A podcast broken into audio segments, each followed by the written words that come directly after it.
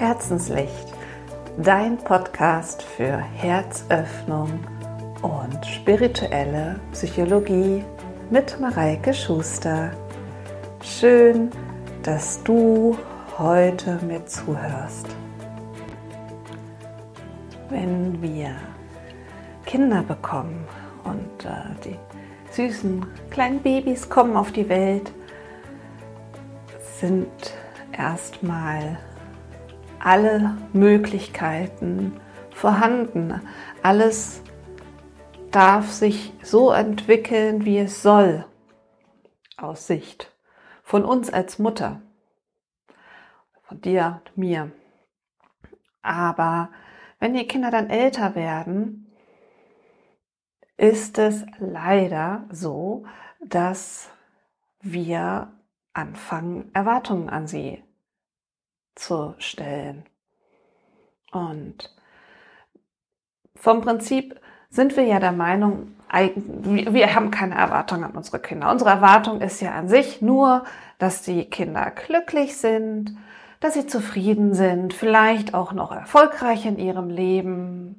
Aber ansonsten richten wir keinerlei Erwartungen an unsere Kinder.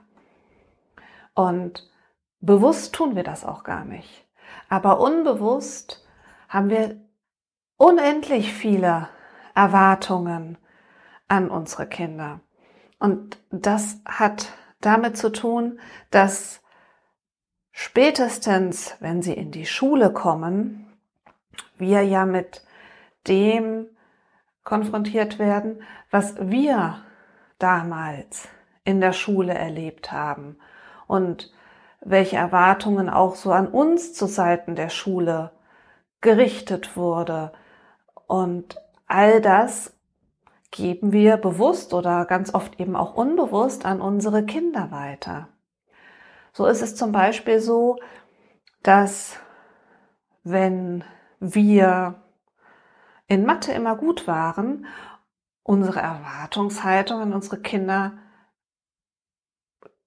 oft einfach ist, dass auch sie in Mathe gut sind, dass ihnen das leicht fällt. Oder wenn wir unheimlich gerne Aufsätze geschrieben haben, dann haben wir manchmal ganz schön dran zu knabbern, wenn unsere Kinder da nur drei Wörter hinschreiben und sagen, da ist doch jetzt alles geschrieben. Und das, das sind die Erwartungen, von denen ich heute sprechen möchte, dass wir uns diese Erwartungen die wir an unsere Kinder richten, einmal anschauen und, und bewusst werden lassen. Und wenn wir sie uns bewusst werden lassen, dann können wir sie bewusst auch loslassen. Denn ganz ehrlich, sie nützen ja keinem etwas. Unsere Kinder sind auf die Welt gekommen, um ihren Lebensweg zu gehen. Und ihr Lebensweg ist nicht unserer. Und so schwer es uns auch manchmal fällt, sie ihren Weg gehen zu lassen, so wenig hilfreich ist es für sie, wenn wir ihnen versuchen, unsere Erwartungen an unser Leben aufzupfropfen. Viel hilfreicher ist es doch für unsere Kinder, wenn wir es schaffen, sie so zu sehen, wie sie sind und darin zu bestärken, wer sie sind und worin sie gut sind. Und ähm, dafür müssen wir aber erstmal hinschauen, bei uns. Wie war das denn eigentlich bei uns? Und äh, was hatten wir denn, gerade wenn wir jetzt so das Thema Schule, weil Schule ist einfach ein riesen, riesen Thema. Wie war denn unsere Schulzeit? Was für Erwartungen sind denn an uns gestellt worden damals, als wir in die Schule gegangen sind? Und einfach das mal sich bewusst machen. Was, was war das so alles? Also von einer zwei ist schon wünschenswert, drei geht gerade noch, vier ist ein absolutes No-Go beispielsweise oder mh, mm, na ja, wenn du in Kunst nicht so gut bist, ist das nicht so schlimm. Hauptsache, du bist in Mathe und Deutsch gut. All das sind Dinge, die man sich mal bewusst machen darf, wie das denn bei einem selber war. Wie war das denn bei euch in der Schulzeit? Was war wichtig? Was war unwichtig? Und wie habt ihr euch eigentlich damit gefühlt damals? Es macht Sinn, sich mal so ein bisschen wieder zurückzuversetzen an die, in die Schuljahre und zu gucken, wie, wie ging es euch denn damit? Hat es euch das einfacher gemacht? Oder habt ihr dadurch nur mehr Druck gespürt? Und ähm, das, das ist so der, der erste wichtige Block, um einfach mal hinzuschauen, okay, was sind denn alles so Erwartungshaltungen, die ich so durch meine, meine Familie, durch meine Ahnen mehr oder weniger mitbekommen habe an die Schule und die ich jetzt auch bewusst oder unbewusst an mein Kind weitergebe und die vielleicht auch mal hinterfrage, ob die eigentlich so sind, dass ich sie weitergeben möchte. Weil kann es nicht auch gut sein, dass ein Kind, das in Kunst und in Chemie gut ist, aber in Mathe und Englisch und Deutsch total schlecht, genauso wertvoll ist und genauso erfolgreich sein kann später. Es ist ja nur unser Denken, das, was wir mitbekommen haben, dass wir den unseren Kindern jetzt versuchen überzustülpen darüber, was denn die Voraussetzungen sind, um später erfolgreich sein zu können im Leben. Weil letztendlich wissen tun wir es ja sowieso nicht. Wie oft hieß es, werde bloß kein Lehrer und später gab es ganz viele Lehrerstellen, äh, die nicht besetzt werden konnten, weil plötzlich keiner Lehrer werden sollte. Oder ähm, alle wurden, an meiner Generation wurden alle Banker plötzlich, weil das, das der, der Weg zum Glück war. Auch ich habe es probiert und habe festgestellt, nein, es war aber nicht mein Weg. Ich bin den Weg nur gegangen damals, weil halt so viele gegangen sind und weil ich nicht weiter drüber nachgedacht habe da. Und ähm, da, da sieht man dann so dran, dass unsere Vorstellungen davon, was denn das Richtige sein könnte für unsere Kinder, natürlich auf unseren Erfahrungen beruhen.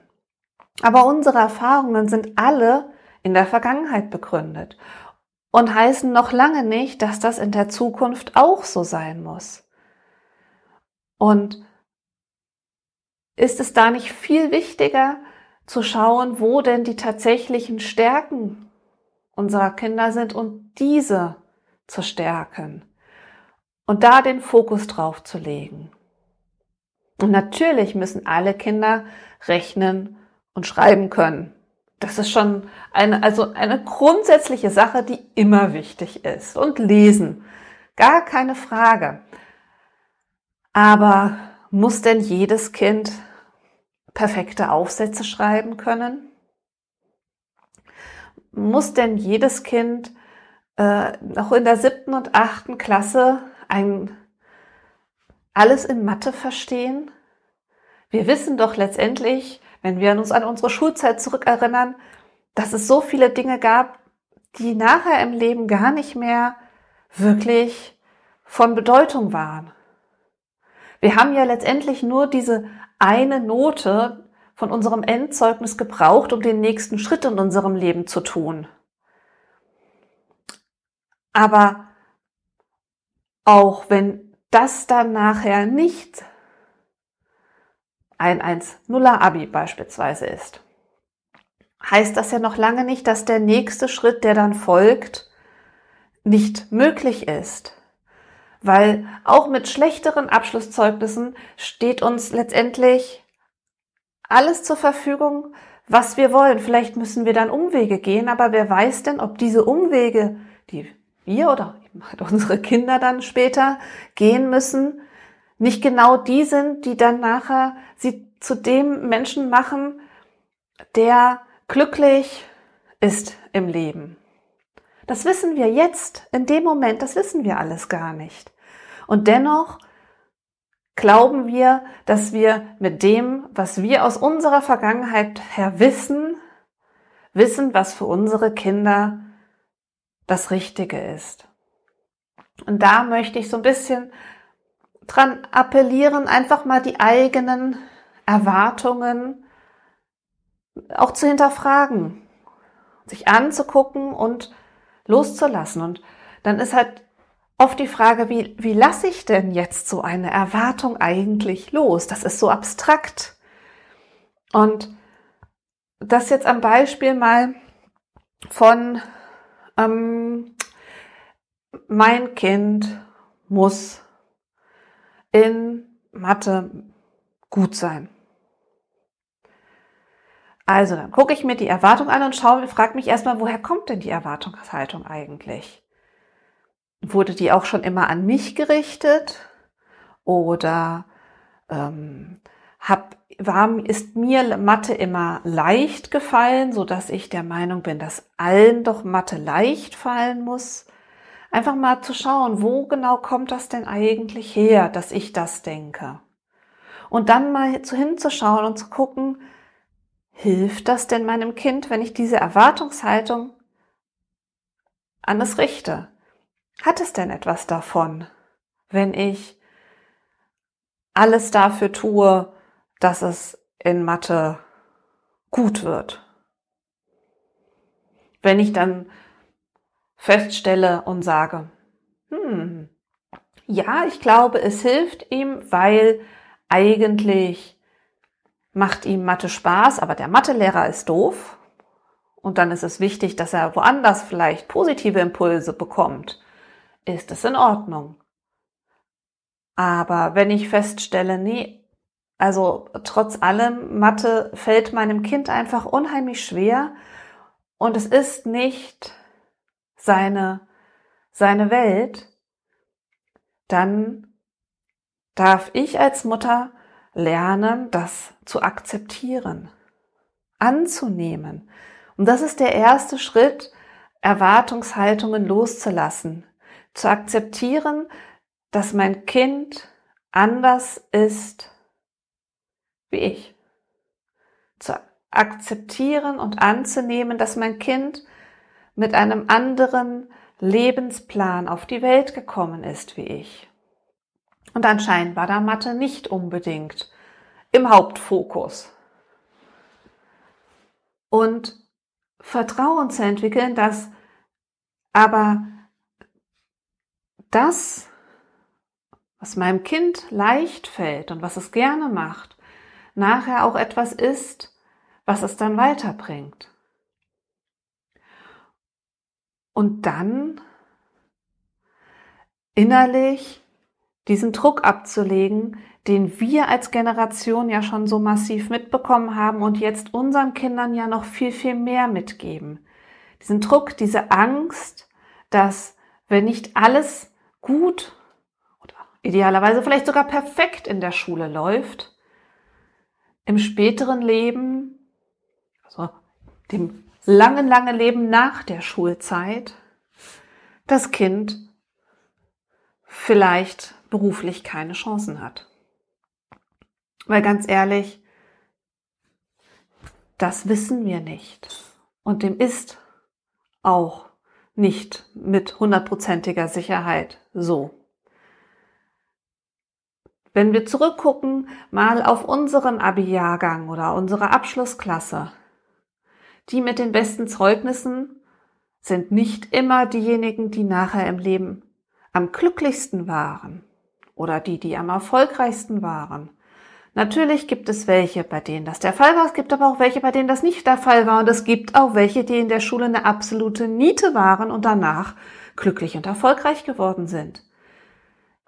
Was wir dabei mitnehmen dürfen, ist die Gewissheit, dass das, was in der Schule jetzt passiert, nicht das Leben bestimmt.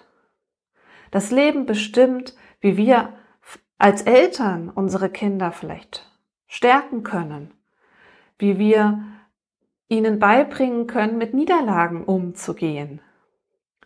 Also Niederlage im Sinne von, mein Kind hat für die Mathearbeit gut gelernt und hat es prinzipiell auch verstanden und trotzdem eine schlechte Note geschrieben.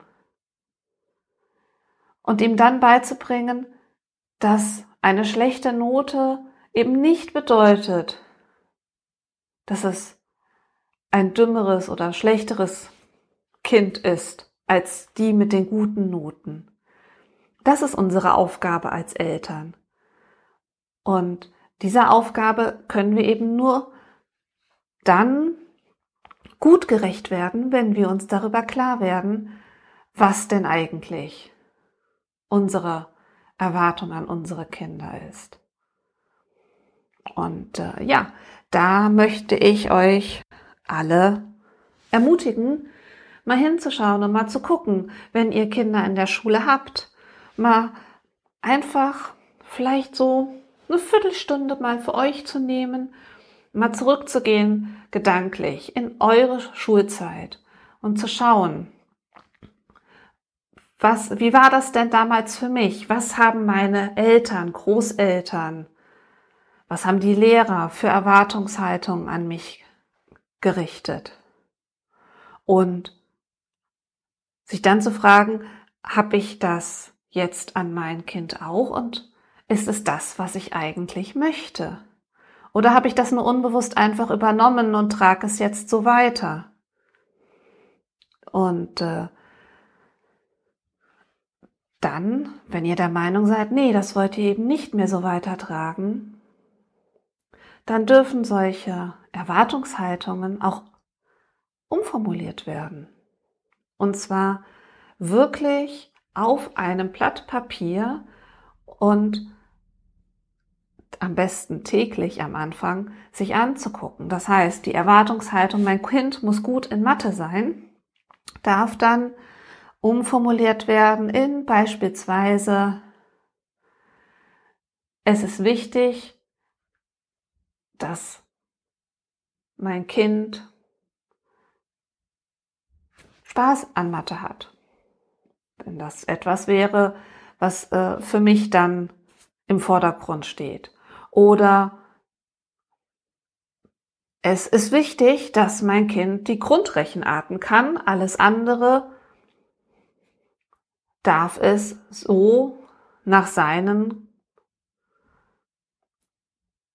äh, nach seinem Können, das war das Wort, was ich gesucht habe, nach seinem Können ausfüllen. Oder vielleicht sogar ganz klar, Mathe ist nicht das Wichtigste auf der Welt. Einfach mal schauen, was ist der Satz, der für euch dann in dem Moment stimmig ist. Und dieser Satz, den sich wirklich bewusst machen. Deswegen ist das auch gut, wenn ihr den wirklich bewusst auf einen Zettel schreibt und den irgendwo hinpackt, wo ihr ihn regelmäßig seht. Idealerweise, wenn das Kind aus der Schule kommt und die Hausaufgaben mit euch besprechen möchte beispielsweise oder wenn die nächste Mathearbeit ansteht. Und ihr werdet merken, wenn ihr diesen innerlichen Druck loslassen könnt, diese Erwartungshaltung, die ihr da habt, dann wird es auch für euer Kind leichter, weil das spürt diesen Druck von euch natürlich ganz automatisch und merkt auch, wenn es der Erwartungshaltung nicht gerecht werden kann. Und da hat ja keiner was nachher von. Weil wenn es nun mal nicht seine Stärke ist, dann helfen auch nicht 20.000 Nachhilfestunden und es hilft auch nichts, wenn man jedes Mal äh, frustriert ist, dass die Note nachher nicht so ist, wie man selber sie gerne hätte. Es geht darum zu schauen, was ist die Note, die das Kind jetzt tatsächlich darstellen kann. Und dann geht es darum, dass das zu sehen, was das Kind gut macht und gut kann und es da drin zu bestärken. Und dabei wünsche ich euch ganz, ganz viel Spaß und äh, schaut mal, wie eure Kinder sich verändern, wenn ihr anfangt, in dem einen oder anderen Punkt eure Erwartungshaltung loszulassen. Denn ich verspreche euch, es wird Veränderungen geben. Weil wenn sich einer im System verändert, dann verändert sich das ganze System. Und dabei wünsche ich euch ganz viel Spaß. Und wenn euch der Podcast gefallen hat, abonniert einfach den Podcast, dann bekommt ihr jede Woche eine neue Folge von Herzenslicht. Und ihr dürft mir natürlich auch gerne bei Facebook oder Instagram folgen für Neuigkeiten zwischendrin. Und äh, ich freue mich über jede positive Rezension zu dem Podcast.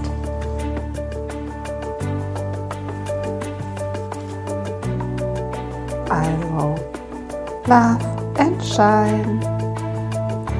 Eure Mareike.